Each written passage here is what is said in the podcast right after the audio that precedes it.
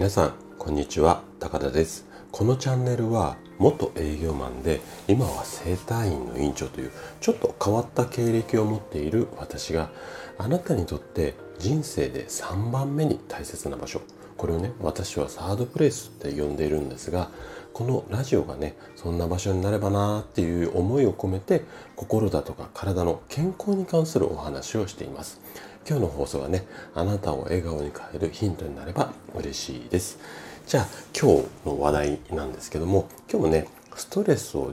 小さくする習慣このシリーズをお伝えしようと思うんですが13回目に今日でなります。で、えっと、13回目の今日は靴を脱いだら揃えましょう。こんな話をしていきたいなというふうに思っています。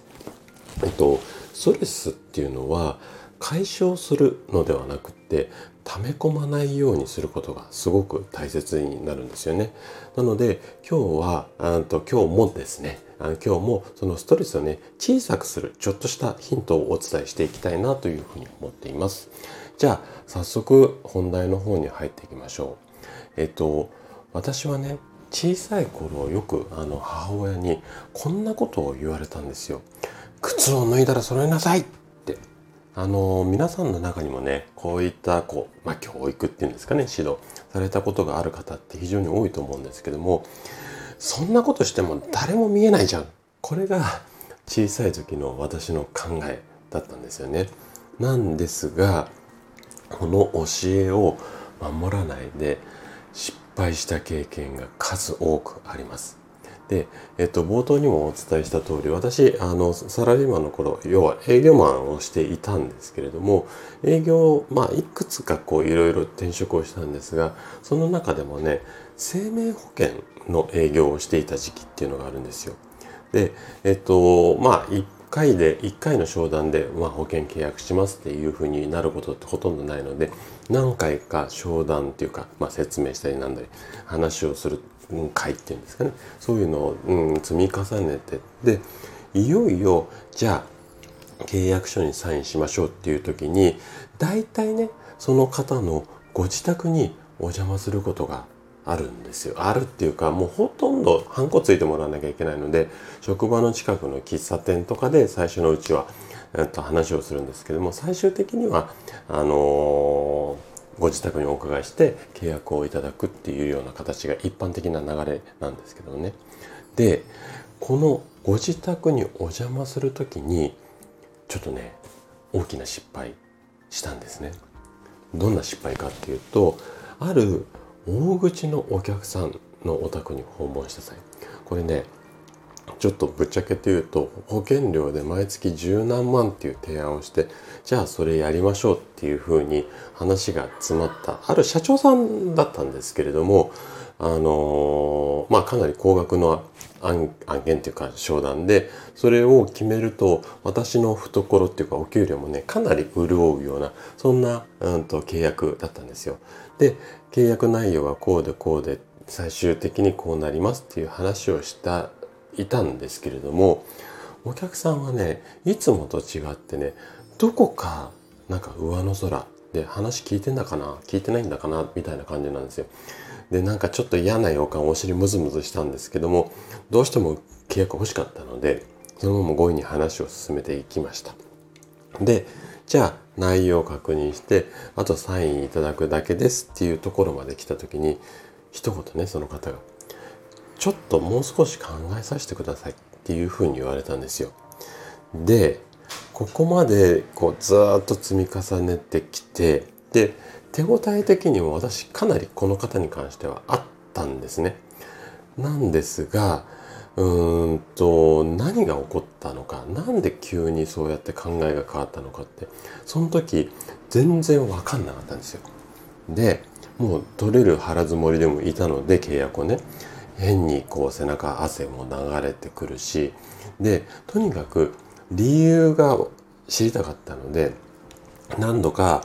となんでそうなんですかっていうふうに、えっと、聞いたんですけどもとにかくそのお客さんはもう一度ゆっくり考え直したいこの一点張りだったんですよね。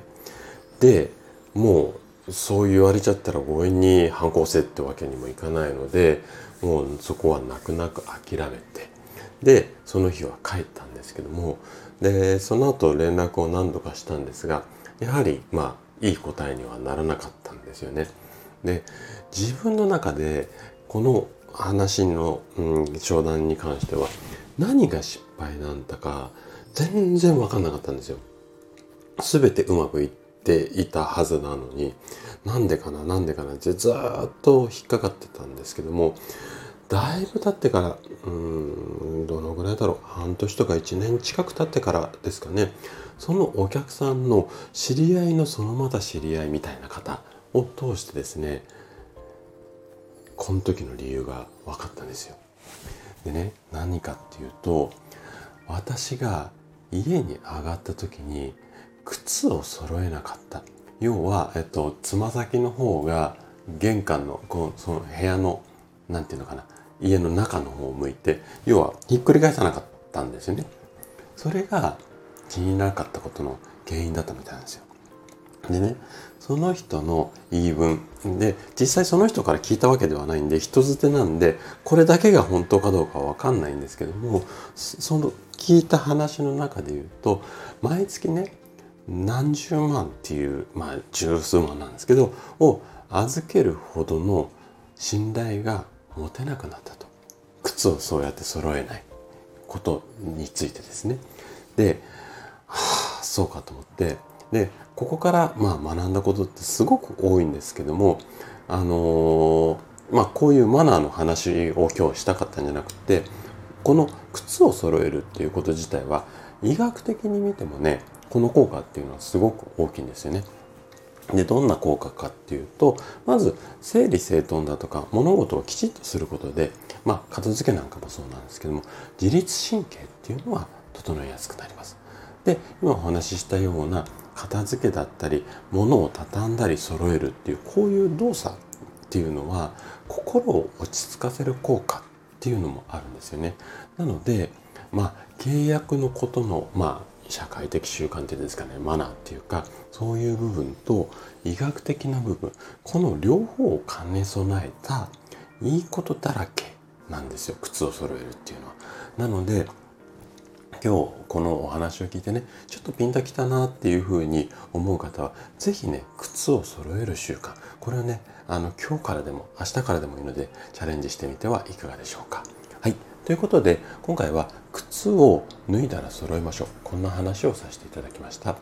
最後まで聞いていただいたあなたがですねストレスを小さくする習慣。これを身につけることで心地よい毎日が手に入ります。今日のお話があなたのヒントになれば嬉しいです。それでは今日も素敵な一日をお過ごしください。最後まで聞いていただきありがとうございました。